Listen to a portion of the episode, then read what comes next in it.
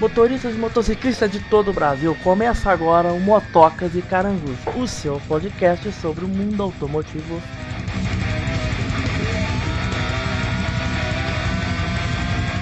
Feito por quem é apaixonado por ele.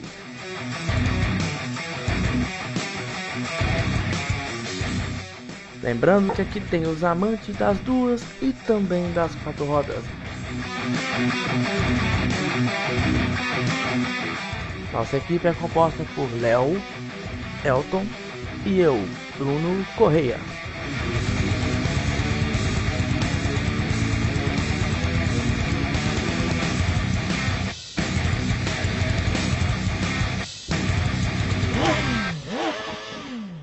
Então vamos começar com as notícias do mundo automotivo.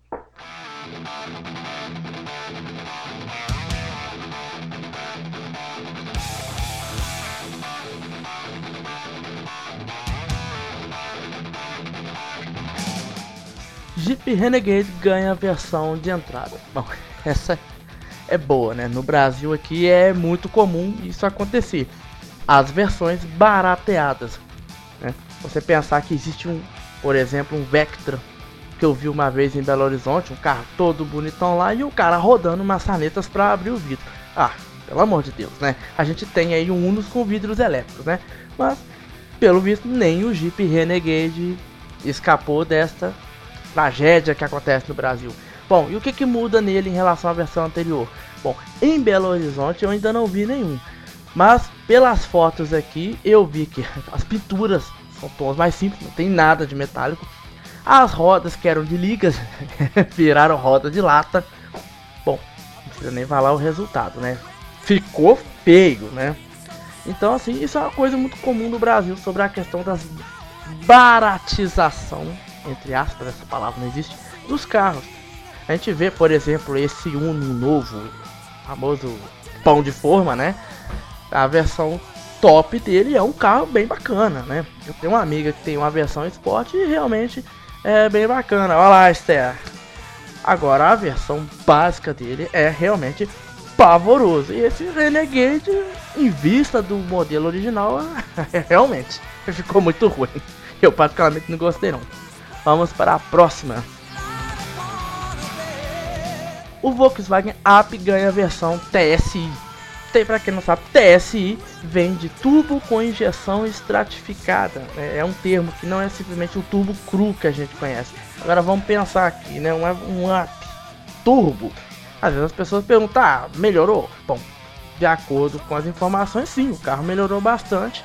Falam que ele tem uma rigidez estrutural muito grande e aí acaba que era muita rigidez para um motor pequeno. E agora sim, o carro tá com um motor bacana que vai levar esse carrinho para frente. Mas né, turbinado, um, um up é um pouco exagero, ainda mais pelo preço, né?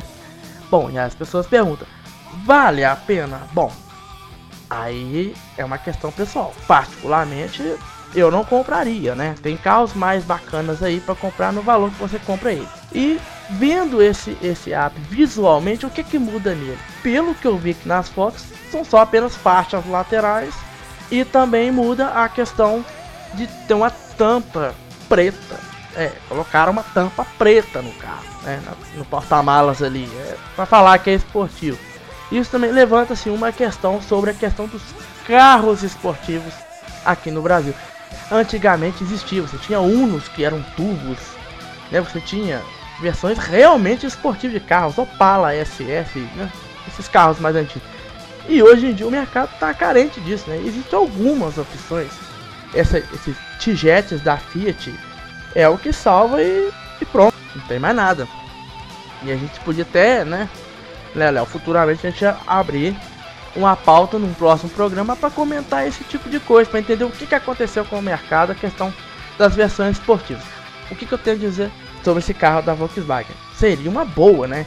Esse, essa iniciativa de começar a colocar os carros com um pouco mais de pimenta para atiçar o mercado e realmente ter carros com toque esportivo. Mas vamos lá, né? Que visualmente sejam esportivos também. Agora um, up é, com turbo é particularmente não é tão animador. Vamos para a próxima notícia. Agora falando sobre motos, nós temos aqui que a Yamaha já vai trazer para o Brasil a R3. Bom, para o ouvinte que não sabe, a R3 é a moto es esportiva da Yamaha de 300 cilindradas. é, essa briga aí das esportivas de pequenas cilindradas já está começando a pegar fogo. Até mesmo a própria BMW já cogita em lançar uma BMW 300 cilindradas para o nosso mercado. Então, lembrando que esse ramo das cilindradas pequenas com motos carenadas, se não me engano, começou mais com a Kawasaki, né? se popularizar mais com a Kawasaki Ninjinha 250. A Kawasaki arriscou e teve uma grande aceitação no público nacional. E aí depois foi incrementado para 300. A Honda tentou lançar 250 dela, que particularmente eu acho que não vingou muito. E agora a Yamaha quer entrar na briga, trazendo as motos dos MotoGPs pequenos. Se não me engano é o Moto 3, né? Me corrija se eu estiver errado. Então, pela especificação, ela vem direto da pista com os adereços para rodar na rua. Pode ser uma moto interessante. Vamos ver o que, que vem por aí, tá?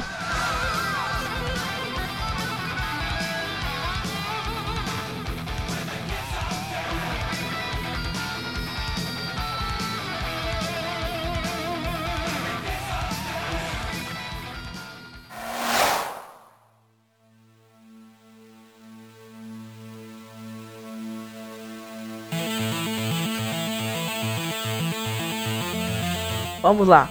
É agora a pergunta do ouvinte, né?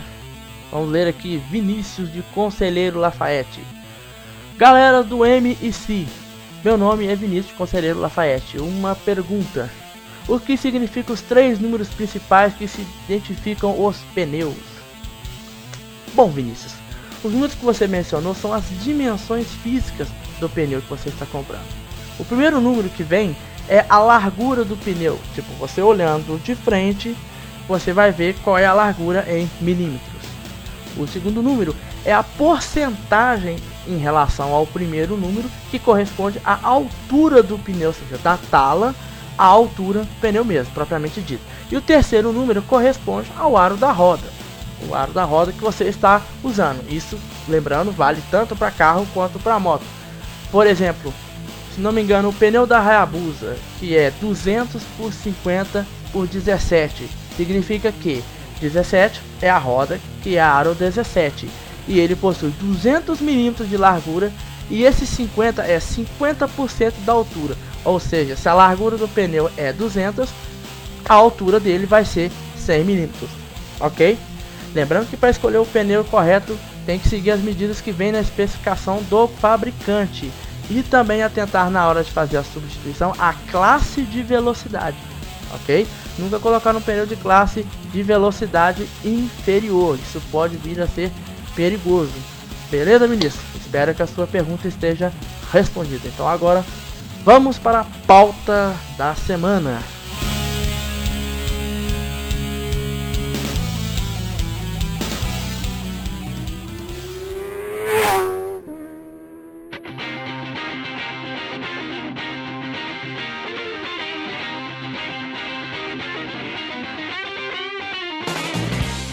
Como vocês verem no título aí, nós vamos falar sobre óleo lubrificante, né, especificamente de motos. Por que, que nós vamos falar sobre isso? Porque existe muitos mitos, né? Verdades, é, coisas que as pessoas falam, as gambiarras, os improvisos, né? E muitas das vezes você pergunta essas pessoas que sugerem as modificações, sugerem as trocas, elas não entendem como esses óleos vêm a funcionar. Então a gente vai esclarecer algumas dúvidas com esse podcast a respeito desse assunto. É bom que a gente tenha isso bem especificado e mostrar que uma troca incorreta de óleo pode vir trazer consequências maiores que algumas pessoas falam. Beleza? Então vamos partir do princípio. Às vezes pergunta, né? Para que, que serve o óleo nas motos? Em motos de pequenas cilindradas, o óleo vai ter duas funções vai ter a função de lubrificar as peças dentro do motor, caso rolamentos e tudo mais, mas também tem a função de ajudar na refrigeração do, desse motor. Né? Você tem motos refrigeradas a ar, principalmente, né? o vento vem, leva o ar, o ar quente, né? pelas aletas do motor mas tem o óleo circulando ali dentro que ajuda a fazer essa refrigeração. É comum a gente ver nas motos 250, tipo a Phaser, a Twister e derivados dela, a gente vê que ela tem um radiador de óleo, ou seja, o radiador que é a mesma coisa do funcionamento do radiador de água, porém, na verdade, serve para esfriar o óleo que está passando dentro do motor. Então, é, o óleo, no, caso, tem essa função, tá ok? E às vezes as pessoas perguntam, e, e qual que é a diferença desse óleo, às vezes, em relação ao óleo que é dos carros, da lubrificação dos carros. A primeira diferença que a gente vê notável a respeito disso é a questão de que, no caso da lubrificação do carro, ela é separada. Ou seja, a gente tem a lubrificação da caixa e tem a lubrificação do sistema de embreagem que são diferentes. No carro você tem óleo de caixa e, e tem óleo do motor. No caso da moto, o óleo tem uma função só. É só o óleo, é só um óleo, quero dizer né? Eu tenho o óleo que serve para lubrificar as peças e serve para banhar a embreagem da moto. Então a principal diferença é, é essa. Então o óleo da moto é um óleo só, ele serve para tudo. No caso, estou falando das motos quatro tempos. No caso das motos dois tempos, a gente tem o óleo da caixa, que é o óleo da embreagem, e tem o óleo que lubrifica parte do motor que vai se misturar na gasolina, que são os óleos dois tempos né? Das famosas DTs, RDs e, e tudo mais, né? Que dá aquele cheiro que eu já tive uma DT, eu sei bem falar. Mulher não anda na garupa dessas motos. ok? Então, esses óleos são classificados. Existem a classificação deles. A gente tem as especificações quanto à questão da, das normas que eles são submetidos, que eles têm que atender. Né? O fabricante tem as normas e ele atende a essas normas. E a gente tem também a questão de que ele tem alguns números, né? Nessa classificação ela tem alguns números. É interessante a gente estar tá entendendo esses números. Entender que a gente tem que comprar o produto da maneira correta, né? Então vamos lá. Quando você compra o óleo, você tem lá é, dois, dois escritos, né? Tem o SAE e o API, se não me engano, né? E ali são a questão da, das normas que ele atende, tá? E junto e logo em seguida você tem um número, né? Alguns óleos mais antigos eles possuem um número de dois dígitos e os óleos modernos eles possuem dois números de dois dígitos. Aí às vezes o ouvinte pergunta o que, que significa esses números de dois dígitos ou o par de números de dois dígitos. De acordo com alguma pesquisa, alguém fez uma explicação pra gente aqui, a fonte até confiável. E ele explicou o seguinte, que esses valores é a respeito do tempo de escoamento do teste do SAE, que era constituído de um copo metálico com fundo de uma oitava de polegada no fundo, e você colocava o óleo na temperatura controlada de 40 graus, e ele teria um tempo para estar escoando. Então, a gente já sabe que isso é ligado à viscosidade do produto. Então, ou seja, quanto maior esse número, que se dizia o SAE dele, como é comum falar, mais viscoso era esse óleo, tá? Então, alguns, alguns antigos também vinham com a letra W, tá? Esse W, ele vem de inverno em inglês. Significa, por exemplo, qual é a viscosidade deste óleo quando você está fazendo a partida a frio, né? Isso é importante para casos que você tem lugares muito frios por exemplo, na América do Norte, isso se tornava importante. Existe até uma história que fala que quando você tinha o inverno e você tinha o verão, você tinha que usar óleos diferentes. Ou seja, no inverno você usava um óleo de viscosidade menor e no verão você usava uma viscosidade um pouco maior, um saé maior, vamos dizer assim, tá? Então, esses são os óleos antigos que a gente não vê muito ultimamente, né? Me corrija se eu estiver errado. E hoje em dia, o que, que nós usamos mais, principalmente em moto, são os óleos multiviscosos. Que, que vem a ser os óleos multiviscosos? São os óleos que vão ter as duas medidas de viscosidade, a frio e a quente. Eles são aditivados e eles podem ter os dois comportamentos. Então, quando você olha para o galão que você vai fazer a substituição daquele óleo, você vai ver lá o SAE, geralmente vão ser dois números, por exemplo, 15W40 ou 20W50, que é o mais comum que a gente costuma ver. Isso significa que a frio ele vai ter um comportamento de um SAI 20 e a quente ele vai ter um comportamento de um SAI 50. Então, esse, esse é o significado desses, desses valores. E lembrando aqui, o Léo me lembrou aqui que o número que está perto do W é o teste que foi feito a 10 graus e o número sem o W é o equivalente a 40 graus. É assim de onde surgiu a sigla. Então, recapitulando, então se eu tenho um óleo SAE 20W50, significa que na hora que eu vou dar a partida na moto, ele se comporta como um SAE 20. E quando o motor está quente, ele vai se comportar como um SAE 50. Para o ouvinte que é novato no ramo, a gente entende o seguinte: quanto mais quente esse óleo fica, mais fino ele vai ficar. Então, se você tem um óleo de viscosidade maior, quando ele, o motor estiver quente, ele vai ter a viscosidade adequada para estar rodando no motor todo. Então, quando você coloca, por exemplo, um óleo errado, um óleo um pouco mais grosso, você vai ter mais dificuldade para esse óleo passar na lubrificação da moto. Então, por isso que a gente não recomenda colocar óleos diferentes do fabricante. Então, não tem muito o que fazer gambiar.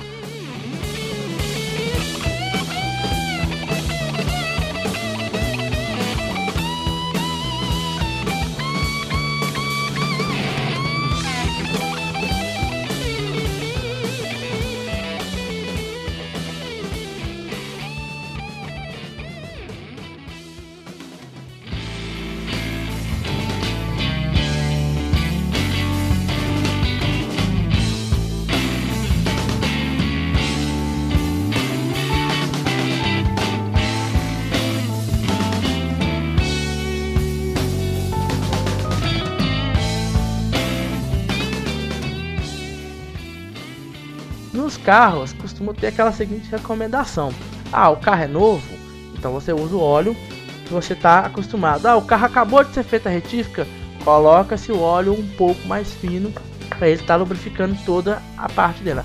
O carro ele é rodado, é um carro bem rodado, eles colocam um óleo com um SAI maior. Por que isso? Porque quando o carro já está no tempo de talvez fazer a retífica, as folgas, né, do, do motor já são grandes. Então um óleo um pouco mais viscoso, um óleo um pouco mais grosso, ele tende a vedar um pouco mais. E aí você consegue usar esse carro um pouco mais de tempo sem estar tá dando a fumaça. Se você usar um óleo comum, que é o óleo padrão dele, você vai ver que o carro vai estar tá fumando. Ou seja, não há vedação suficiente, o óleo passa para a cuba de combustão e aí você vai ter a queima desse óleo. Beleza? Então, essa é a respeito da classificação. Uma pergunta que as pessoas fazem pra gente, né, Elton?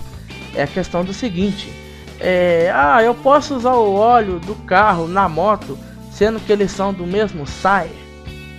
Não. Posso usar o contrário, o óleo da moto no carro? Bom, numa emergência, pode. Mas, papa, por que, que o contrário eu não posso usar? A resposta é muito simples. Lembra anteriormente eu falei que o óleo da moto ele serve para tanto refrigerar e lubrificar as peças do motor, como também banha a embreagem. Então, existe um aditivo nesses óleos da moto que servem para diminuir o desgaste da embreagem da moto.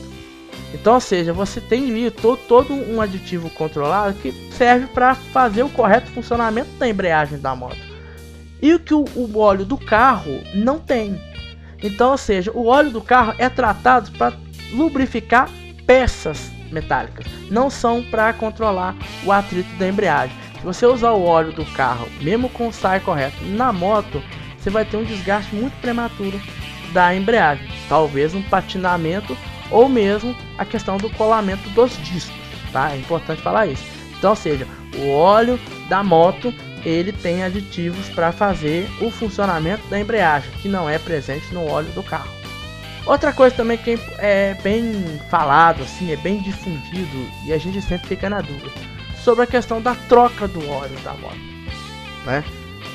Geralmente cada um fala uma coisa e, né, é complicado. Então o que, que a gente vê aqui?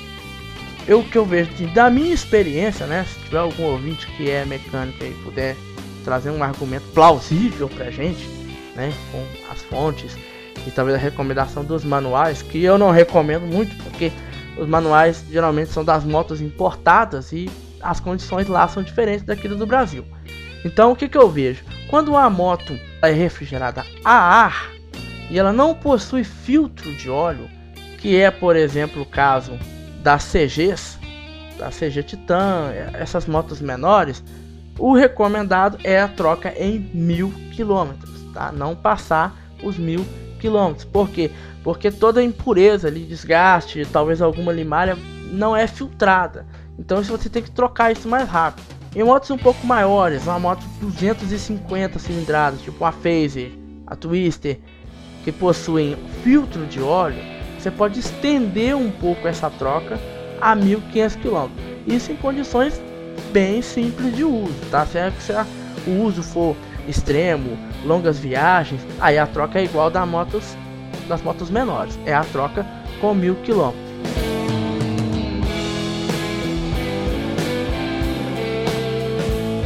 Bom, aí vem também a parte polêmica, a questão do filtro de óleo, né? Eu já tive motos grandes e a gente nunca sabia, igual por exemplo na XJ6 recomendava assim, uma troca sim, uma troca não. Ou seja, eu faço uma troca de óleo e mantenho o filtro velho. E na outra troca eu tinha que trocar tudo. Né? Será que é saudável manter um filtro de óleo sujo? Né? Lembrando que a, a XJ6 usava um carente que valia 80 reais. Então a gente pensava assim, poxa, eu posso esperar e deixar fazer na próxima troca. Bom, não convém deixar o filtro de óleo velho, tá? Por quê? Porque as impurezas que o óleo captou durante todo o trajeto do motor vão ficar alojadas nele. Então, no caso da XJ6, que tem uma quantidade de óleo maior circulando e no qual a troca dela era feita com 3 mil quilômetros, então você tem 3 mil quilômetros de óleo circulando ali de funcionamento e então você tem mantendo aquele filtro com as impurezas guardadas. Quando você faz a troca de óleo e não troca o filtro, duas coisas acontecem. Primeiro, as impurezas vão continuar no filtro antigo. Dependendo da quantidade de impurezas, pode começar a obstruir o filtro, dependendo do estado do motor. E aí você tem dificuldade em passagem de óleo. E sem contar que parte deste óleo fica no sistema ali. Então, seja, você pode colocar lá 3 litros de óleo novo, mas vai ter lá 300, 250 ml de óleo velho. Então você mistura um óleo que está novinho em folha com um óleo que já está gasto. Então, né, embora seja uma porcentagem talvez de 10, 9%, mas não convém, tá?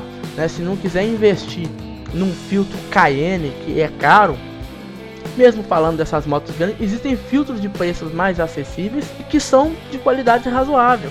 Por exemplo, nós não estamos fazendo nenhum mexão aqui, mas eu colocava o Fran na minha moto e toda troca de óleo eu trocava esse filtro. Então é mais saudável do que manter um filtro de marca boa sujo até a próxima troca. Fica a dica aí.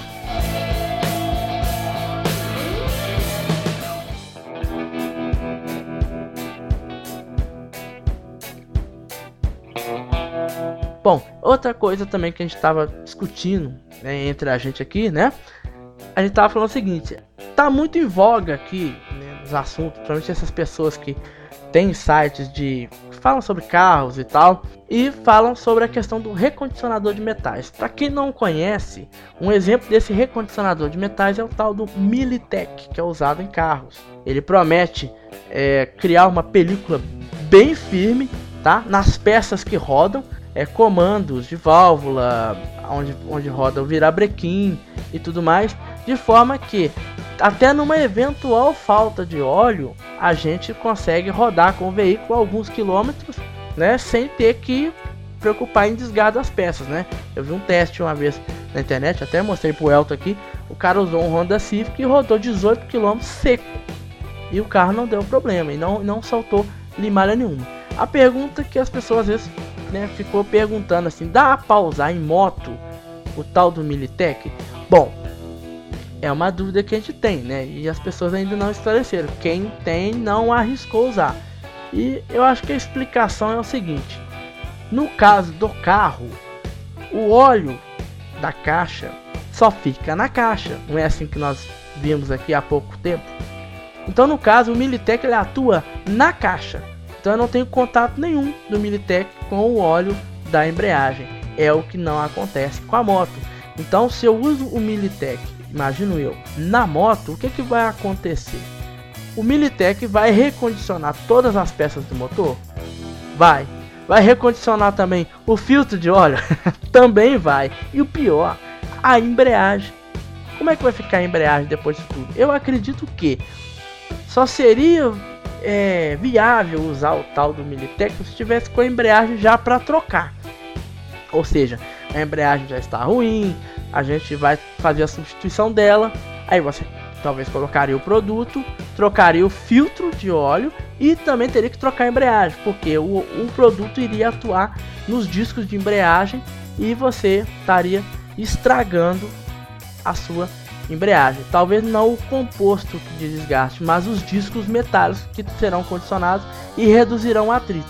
Então o que, que eu acredito aqui, né, Léo? E a gente estava imaginando aqui a questão da, da patinação da embreagem logo de imediato. Assim que o produto agisse, essa moto não ia firmar a embreagem mais, porque diz que diminui tanto o atrito que pode roçar metal com metal que não há o desgaste talvez na depois da aplicação do Militec, vocês teriam que depois do recondicionamento do metal, teria que trocar o óleo, trocar o filtro e também trocar toda a embreagem, não só o composto, como os discos metálicos também. Os discos que fazem a junta ali. Essa seria uma dica. Quem já fez a experiência e está nos ouvindo pode dar a sugestão. Mas essa é né, a nossa opinião. Bacana? E é isso aí, galera. Espero que as dúvidas estejam sido sanadas, que a gente consiga ter passado o máximo de informações. Então é assim, é, dúvidas, críticas, sugestões, vamos estar aí, tá o nosso endereço para estar tá mandando os nossos e-mails. Vai ser o www.brunocorreacad@yahoo.com.br. Né? O Léo já está providenciando o e-mail dele, tá? Lembrando que o Léo faz parte de um Clube quem tiver interesse em conhecer, tem muitas pessoas legais, tem a parte dos, dos amigos que fazem altas viagens, tá? É um cara que tem muita experiência para contar pra gente. E aí a gente vai estar tá recebendo o apoio de toda a equipe dele.